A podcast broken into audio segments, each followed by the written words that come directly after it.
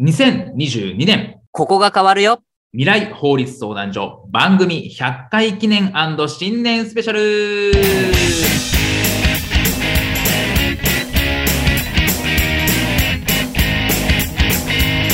おはようございます。弁護士の中野秀俊です。本年もどうぞよろしくお願い申し上げます。アシスタントの堀内です。本年もどうぞよろしくお願い申し上げます。さて、中野さん。新年早々ですが、なんとこの番組、この放送をもちまして、本編音声番組100回目となりました。おめでとうございます。素晴らしい100回続くと思ってなかったです。続ける気ままでしたでしょ？ででも、リスナーの方も増えていただいて、なんとか100回を迎えることができました。本当に皆さんありがとうございます。本当にありがとうございます。はい。では今回はですね、この新年早々この番組100回目を記念しまして、まあいつものね、10分番組から、まあ30分ぐらいにこの拡大スペシャルということで、いつもですね、あの、社長の人生を変える法律相談所の番組から、この、今回はですね、新年スペシャルとして、2022年、ここが変わるよ、未来法律相談所番組100回記念新年スペシャルということで、今回はですね、2022年に新たに変わるこの法律、まあ、法制度が変わるところを一気に大紹介をしていきたいと思います。2022年のビジネスシーンを占うと言っても過言じゃないというぐらい、この法律って重要なものですので、まあ、知っておくだけで、2022年ビジネスを加速させる上で、この欠かせない、この必須科目の一つでもある法律を中野さんと共にお届けいたします。最後までぜひお楽しみください。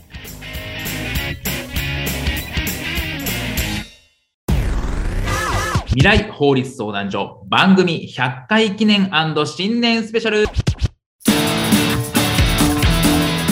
2022年ここが変わるよ。法律改正。このコーナーは2022年に新たに変わる法律について中野弁護士から詳しく解説していただきます。では早速紹介していただきましょう。まずは最初はこちら。民法改正18歳から成人にまずは大きく変わるこの法律の一つとしてはこの民法改正。特にこの18歳から成人になるということで、まあ、これまで20歳がこの成人の基準だった、この今までの法律からなんと、成人が18歳に変わるということで、これはすごい大きな変化になるんですが、じゃあこの具体的にこの18歳から成人になるというところで、大きく変わっていくところ、ちょっと細かいところにはなっていくんですけど、具体的にどのような変化があるのでしょうか？そうですね。まずあの18歳から成人になるって結構すごくないですかっていう。すごいですよね、これ。すごいですよね。18歳から成人になるんだみたいなところなんですけど、一応その2022年の4月1日からスタートですと。はい。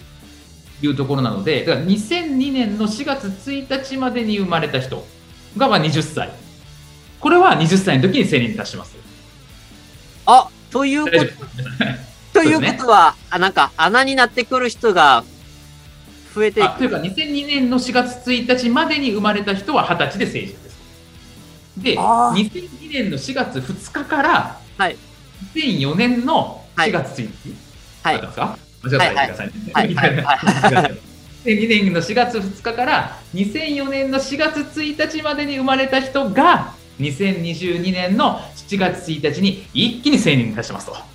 おー、いう話ですねで成年の人数が一気に増えるという話になりますと。そうなりますよね。であとはその2004年の4月2日以降に生まれた人たちは順次18歳の誕生日に成人に達するっていう、まあ過渡期のところがあるかなというところなので、はい。これからは2002年、2022年の4月1日以降はうん、18歳が成人になりますよというところがあるかなというふうに思います。いやー、もう、ま、まさかがね、成人がね、こう、変わるとは思ってもなかったですよね、本当に。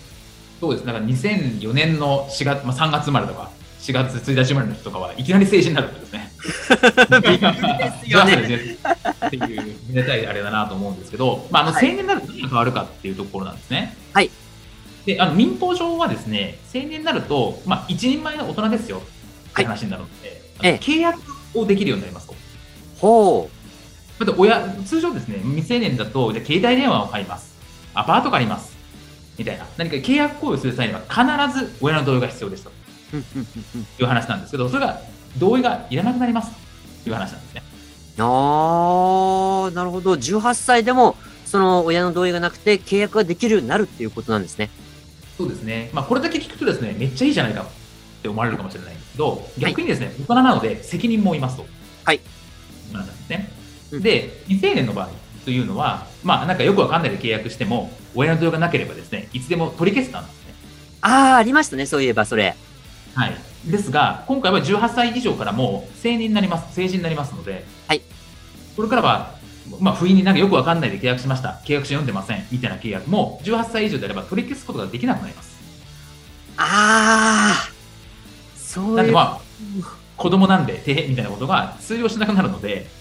はい、あの別にお金を払わなきゃいけないですし、最悪訴えられる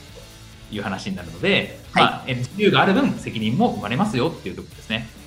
あそこは大きいですよね。本当に。なので、まあ、変な悪徳商法とかじゃないですけど、まあ、大人の世界怖いので、うんねまあ、これでもし聞いている18歳になりそうな方はですね、ぜひ注意をしていただければというふうに思います。ね、18歳が、ね、成人になると、まあ、そのあたりが余計にこう、タガが外れてっていうことになりかねないこともあるので、本当に気をつけた方がいいですよね。そうですね。で、これ、まあ、企業の観点から言うと、いわゆる B2C のサービスを提供している企業、うんとかは注意が必要かなというふうに思ってます。はいはいはいはい。具体的には？例えばその利用規約とかで、例えばはい未成年を20歳未満としてるところとかってあるんですけど、ええ、ええ。これはまあ18歳改改正民法になるので、18歳になるので、まあ、18歳に変更しておきましょうとうん、うん、うん、うん、うんうん。いう話なんですけど、とか、まあ、あとそのいわゆる20歳未満のを未成年とやっぱり規定しているようなところについては、その書き換えが必要かなというふうに思います。具体的に利用規約にこの年齢の数値を、えっと、記載しているサービスをあの展開している企業は、そこを修正しておかないといけないということなんですね。そうですね。で、あとはそのまあ本人確認とかをしていて、未成年については、例えば利用金額に上限をつけてるとか、はいいう企業さんいらっしゃると思うんですけど、いそういうところはですね、まあ別に変えなくてもいいんですけれども、まあ成年になりますので、はい取り消されることがなくなるので、例えばその利用上限っていうのをはい外しておくとか、はいまあそういうのはありかなと思いますね。なるほど。まあ、これだけのね、大きい変化がちょっとね、一気にやってくるっていうところなんですね。そうですね。まあ特にこの過渡期の場合は、新成人が一気に増えますので、はい。なので、そこは結構企業としても注意が必要なのかなというふうに思います。そうですね。まあ、企業もしっかり、それからそのせ生活者レベルっていうのは消費者も大きくちょっと、あの、変化していくというところで、まあ、ちょっとした一時的な混乱っていうのがちょっと発生しそうな感じもありますよね。そうですね。なので、まあ、その、えっ、と、せ成人側としては、自分たちも18歳の人は成人なんだよっていうところは押さえておきたいですし、企業側もやっぱり18、これから18歳になる人について、2022年の4月1日時点で18歳になる人も成年として扱うんだよっていうところは注意が必要かなというふうに思います。堀高君、ここで中野社長からクイズです。な、何ですかいきなり。民法改正で18歳から成人になるって話だけど、はいじゃあ、新成人の18歳はお酒飲み放題、タバコ吸い放題、丸か×か。うーん。丸いやー、だからお前はダメなんだ。なんでですか、社長はい、ということでですね。はい、えっ、と、これはですね、えっ、と、×なんですね。はい。なるほど、罰なんですね、ここ。はい、あの一応、せ新成人にはなるんですよ。民法上の新成人にはなるんですが、はい。またお酒とタバコは違う法律があってですね、これは従来通り20歳からというところになりますので、はい大人になったぞと言ってから出て、お酒とタバコは20歳からというところはですね、気をつけていただきたいなというふうに思います。はい、そうですね。成人になってからではなく、お酒とタバコは20歳からということで、これは変わらないということを、あ重々気をつけていただければと思います。そうですね。個人情報保護法改正。はい、2022年4月から個人情報保護法が改正されます。いろんなその項目の追加や、それから罰則の強化、それからこ、えー変更等がちょっとあるようですが、具体的にこれどういったところが主にこの変更になったりとか、強化されたりとかするんでしょうか？そうですね、これ、まあ、あのまあ2022年4月1日からまあ施行されるというところなんですけど、はいかなりいろんなところが変更されてます。ほう。わかなので、この時間では無理です。りました。じゃあ、あのー大事なところだけ、ちょっとピッ大クアップします。あのはいピックアップしてですね、ちょっとお話ししようかなというふうに思うんですけど、例えばですね、あの従来の法律であの短期保有データっていうの、短期個人データっていうのがあって、短期個人データ。はい。えーとですね、いわゆる6ヶ月以内に消去されるデータっていうのは、保有個人データには当たらないっていうふうにされたんですね。はいで、まあ、保有個人データ何かっていうと、まあ、簡単に言うと、その保有個人データを持ってると、まあ、いろんなこう、えー開示請求、ユーザーから開示請求に応じなきゃいけないみたいな、うーん。まあ、そういうデータが個人、えー保有個人データけど、こはいれは6ヶ月に消去すれば、まあ、ユーザーからの開示とかにも応じなくてよかったんですよ、従来は。あ、そうなんですか。ですが、これがまあ撤廃されます、6ヶ月以内というのは。なので、まあ、全て基本的に個人情報については、えー利用者からの請求があれば開示をしなきゃいけないとか、利用停止とか、まあ、それでユーザーの要望に応えなきゃいけないみたいなところが一つあるかなというふうに思います。ああ、じゃあ、これちゃんとそこはずっと保存しておかなきゃいけないということなんですね。まあ、そうですね、あのまあ、あのほ保存しなくてもいいんですけど、えっとはい保存、ただ、えっと、開示してくれって言ったら開示しなきゃいけないので、データ、何かしら残しとかなきゃいけないって感じですかね。そうなりますよね。うんであとはですね、えその例えばユーザーから自分の個人情報を開示してくれとか言われた場合に、はい従来はですね、まあ、書面って、まあ、紙だったんですよ。紙で今こういう情報持ってますねみたいなこと言わなきゃいけなかったんですけど、はい。まあ、それは時代遅れだろうと いう話もあったので、まあ、あのユーザーの同意とかがあればですね、はいそれはまあ電子データとか、はいいわまあまあインターネットを使ってできるというふうに開示されたというところで、まあ、企業としては負担が減るかなというところです。ああ、なるほど、なるほど、なるほど。うんっていうのがあったりします。はい。で、あとはですね、えーっと、まあ、いろいろあるんですけど、はいえーどっからでしょうか。例えば第三者提供なんですけど、ええ今、個人情報を第三者提供する場合にですね、企業は、まあ、出す方、第三者、あの個人情報を第三者に提供する場合は、提供する側も、受けた側も記録を取らなきゃいけないんですね。ああ、そうでしたね。そういえば、はい。だ誰から誰に対してどういう情報を与えたかみたいな、はい、そういったものを記録しとかなきゃいけないんですけどええ、これもユーザーからその記録誰、誰から誰に自分の個人情報を渡ってるのかっていうことの開示請求ということができるようになる。ああ、ユーザーも。なのでそうですね、従来はそういうその第三者提供の記録に関しては開示請求の対象から外れてたんですけど、はい今回、その第三者提供の記録についても、これは開示の対象になったので、ええまあ、ユーザーから求められたらそれは開示しなきゃいけないということになります。ああ、じゃああれですね。本当にこの情報の取り扱いは本当により慎重にならないと開示請求にも応じることができないっていうことになりかねないってことですね。そうですね。なので、実は、えあの、やってませんでしたとか、記録してませんでしたみたいなことは一番まずいかなっていう感じですね。うわー、怖いですね。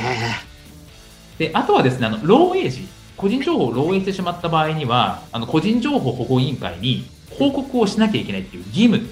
が付け加えられました。義務になったんですか？はい、これは義務は旧法ではなかったんで、昔の法律というか今の法律ですね。はいえーのえーまあないんですけれども、これがもう義務とされているので、万が一個人情報を漏洩してしまった場合は、大小問わず必ず個人情報保護委員会に言わないといけないという形ですね。おー。これはまた企業の負担、っていうか、情報管理の負担が増えますね、これは。そうですね。で、あとはですね、その個人情報について、まあ、第三者に提供する場合とか、まあ、自分たちで利用する場合もそうなんですけど、はいまあ、不当い違法不当な、はい。そういうような、まあ、を助長するような、そういう方法で個人情報を利用しちゃいけませんよということが明示されましたと。うーん。ところなので、まあ、違当不当、まあ、不当も入っているので、まあ、変な使われ方をしたりとか、まあ、道徳に良くないよね、そういうのとか、うんうん。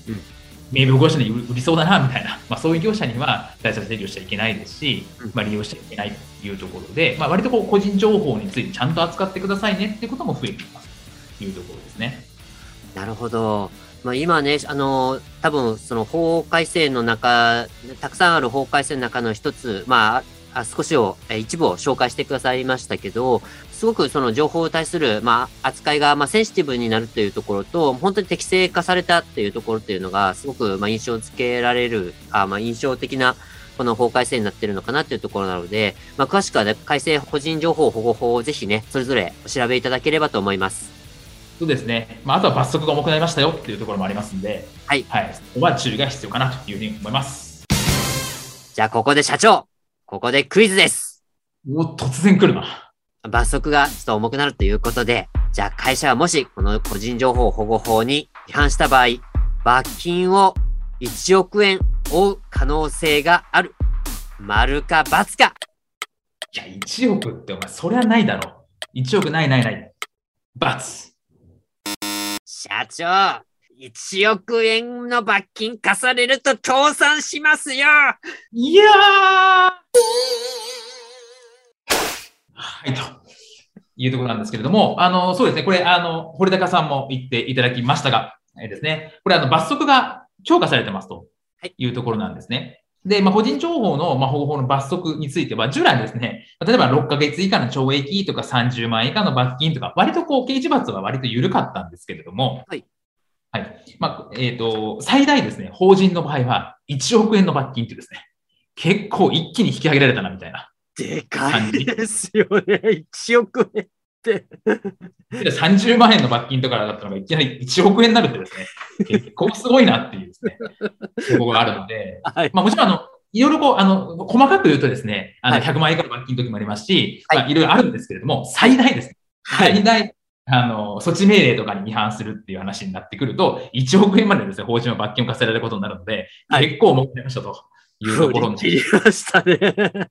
まあ、刑事罰で会社も潰れてしまうみたいなところもあるかもしれないので、個人情報の扱い、どんどん厳しくなってますと。まあ、これ諸外国、ヨーロッパの影響を受けてなんですけど、外圧の影響によって、やっぱり日本の個人情報緩いよねっていうところで規制されたというところがあるので、ぜひ企業がですね、個人情報を持っている場合は注意が必要かなというふうに思います。未来法律相談所番組100回記念新年スペシャルはい、ここまで、えっ、ー、と、2022年に変わる法律、代表的な2つを、えっ、ー、と、紹介していただきました。ですが、他にもたくさん法律は変わるというところで、中野さん、ここでですね、他にも変わる法律というのを30秒で紹介するということをやっていただきたいと思います。30秒わかりました !30 秒はい、わかりました。一つ30秒ですよ。30秒はい。はい。じゃあ、行きたいと思います。雇用保険マルチジョブホルダー制度。はい、これなんですけれども、2022年1月から始まりますと、これですね、まあ、65歳以上の労働者で、2つ以上の事業者で勤務しているというところの方が対象なんですけれども、これを、まあ、2つ以上の事業者で、なんですかね、えー、1つの事業者で法定の労働時間に満たないでも2つ足すと満たすよねみたいな人がいらっしゃるんですけど、そういった場合はガッチャンコしてですね、2つの事業者、2つ以上の事業者をガッチャンコして、雇用保険の対象者になることができますよっていう制度になりますというところなので、まあ、1つの事業所では満たさなかったとしても、2つの事業者を足すと、雇用保険の被保険者となる方にとっては朗報ですという話になります。電子帳簿保存法の改正。はい、これですね、あのいわゆる、まあ、ちょっと税金の問題でも絡むんですけれども、電子帳簿っていうのは、領収書とか請求書とか、そういったものになりますという話なんですけど、これも2022年1月からなんですが、こういうデータで請求書とか、えー、領収書とかを満たしてる、あの保管をしてると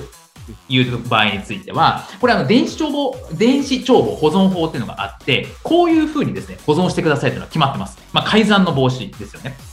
で、その中で、えー、まあ、ざっくり言うとですね、それが使いやすくなりましたと。いわゆるタイムスタンプ制度っていうのが必要だったんですけど、まあ、これをちょっと要件を緩和したりとか、導入時に事前承認が必要だったんですけど、これを廃止してるとか、ね、とか、そういう話で導入しやすくなりましたよっていうところがあります。ただその反動で不正をした場合には罰則も重くなってます。重加算税の額からさらに10%加算するみたいな。加算するみたいなこと言われてるので、そのまあ自由になった分、不正を無視したら罰則も重くなっていますので、そこはちょっと注意が必要かなというふうに思います。育児介護休業法の改正。はい、これ2022年4月から改正するというところなんですけれども、まあ、いろいろあります。2022年4月から順次改正をしていくんですけれども、例えば企業にとっては育休がありますよっていうのを周知しなきゃいけないですし、意向を確認する。まあ、これ、これ男性ですね。これ男性の育児介護の休業法のの改正みたいな、そういうイメージですと。なので、男性に育児の周知、移行確認義務っていうのが定められます。これが2022年の4月からですと。で、次に、2022年の10月頃、これまだ決まってないんですが、まあ、このあたりから出産時育休制度というのが、えー、取れるようになりましたと。これはあの従来の育休とは違って、とは別に出産後8週間以内にですね、4週まで取れるというやつですねと。まあ、よく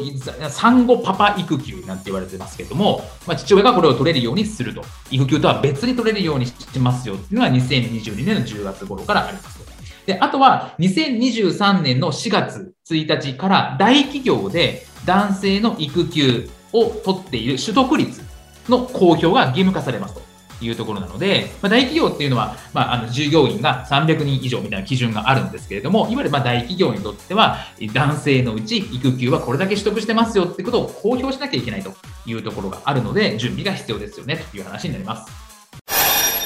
パワハラ防止法。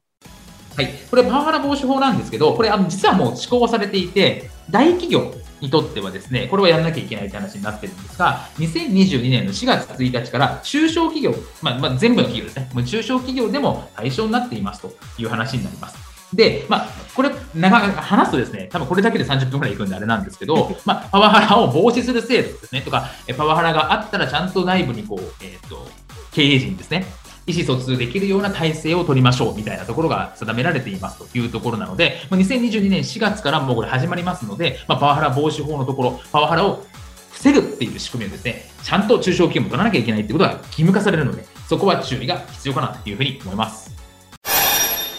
公益通報者保護法改正。はい。これですね、2022年の6月までに施行されますと、まだわからないっていつ施行されるかわからないんですが、まあ、2022年の6月までには施行されるという話になります。これ、まあ、公益通報者保護法って何かっていうと、会社の不正みたいなものものがあった場合に、それをま内部通報しやすくする。で、だから内部通報を作った人を保護しようっていう話ですよねと。いうところなので、まあ、これについて、まあ、あのそういう作った人を保護するっていう仕組みを企業が整えなきゃいけませんよって話になっていますと。なので、そういう作った人をなんか処罰するみたいな、内規で処罰するみたいなことに関しては、重い罰則が加えられていきますし、公表されたりしますし、通報者がより保護しやすくなるっていう制度を整えなきゃいけませんよという話になっているので、ここは企業もちゃんとですね、仕組みを整えるってことが大事かなというふうに思います。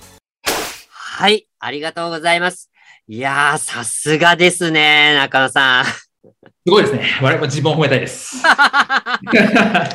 の、まあ、一つ言っておくと、あの、今、ほんとすごくざっくり30秒だったので、ざっくりとしか言えなかったので、はい、ぜひですね、あの、気になったものとかがあればですね、ググっていただいて、とか、あと専門家に聞いていただくとか、電子帳簿保護法、保存法なんていうのは結構全部とも関連するところなので、ここはゼリスさんともちゃんと協議をする必要があるかなというふうに思います。未来法律相談所番組100回記念新年スペシャル2022年に起こる IT 環境の変化についてもご紹介したいと思います。中野さんは IT 専門のこの弁護士というころで、あの IT 環境にもちょっと、え、すごく長けていらっしゃるので、この IT 環境の変化についてもお伝えしますと、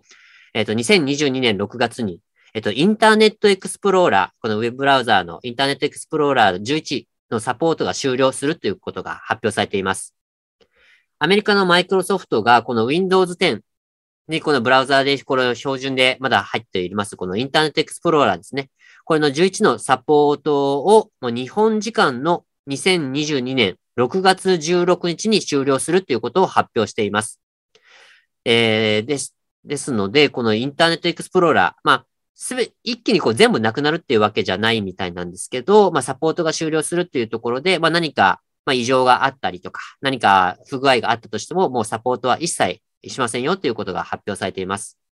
ですので、このインターネットエクスプローラーベースで、このウェブサイトとか、あの、アプリケーションとか、まあ、サーズとかというのを、あの、はい、導入している企業については、このサポート終了までに他のブラウザーにこう切り替えるっていうところが、まあ、必要になってくるかなと思います。そうですね。あの、これ、まあ、サポートが終了するというところなので、まあ、あの、IE、まあ、インターネットエクスプローラーの使っている方はですね、まあ、マイクロソフトであれば Edge とかに、まあ、切り替えが必要かなというふうに思います。まあ、これ結構これセキュリティ、サポートが終了するというところなので、まあ、セキュリティの問題が多分出てくるかなというふうに思うんですね。はい。あの Windows 7のあのサポートが終了したっていう時で結構混乱があって、そのまま使い続けてた人が結構ウイルスに感染しましたみたいな結構たりしたので、はいですね。なのでそこについてはちょっとだあの注意が必要ですし、一人がウイルス感染するとですね、そこでネット上で、ネットワークで繋がっているとみんなですね、会社のみんなが感染しちゃうみたいなところもあったりするので、はいそこをですね、必ずみんな周知、会社であれば周知を徹底させる。はいまあ、全社でやっておくってことが大事かなというふうに思います。ですね。未来法律相談所番組100回記念新年スペシャルお送りしてきました。2022年、ここが変わるよ。未来法律相談所、社長の人生を変える法律相談所、番組100回記念新年スペシャル。エンディングの時間になりました。新年スペシャル2022年も2021年以上に大きな変化をするだろうと予測できます。変化する未来に対応するために、この番組、中野弁護士とともに、法律をぜひ味方にしていきましょう。では、中野さん、ここで告知をお願いいたします。はい、あのグローベル国際法律事務所、あとはグローベル社会保険労務士事務所ではですね、変化の時代が激しくて、法律の変化も激しいこの時代なんですけども、まあ、しっかり法律面でサポートしていきたいというふうに思いますし、あとは我々が運営している未来チャレンジ株式会社では、まあ、いろいろ実務コンサルといった資金調達とか、MA 支援とか、IPO 支援みたいなところもやったりしているので、まあ、顧客のサポートをしつつですね、この難局というか、荒波を乗り越えていこうというふうに思っております。はい。そして、今年も、この社長の人生を変える法律相談所では、どんなトピックが出てくるのでしょうか？楽しみですね。ぜひお楽しみに。ここでお知らせです。1月3日のオンエアはお休みさせていただきます。次回は1月6日にオンエアいたします。ぜひまた次回もお聴きください。ではまた次回をお楽しみに。ありがとうございました。ではまた。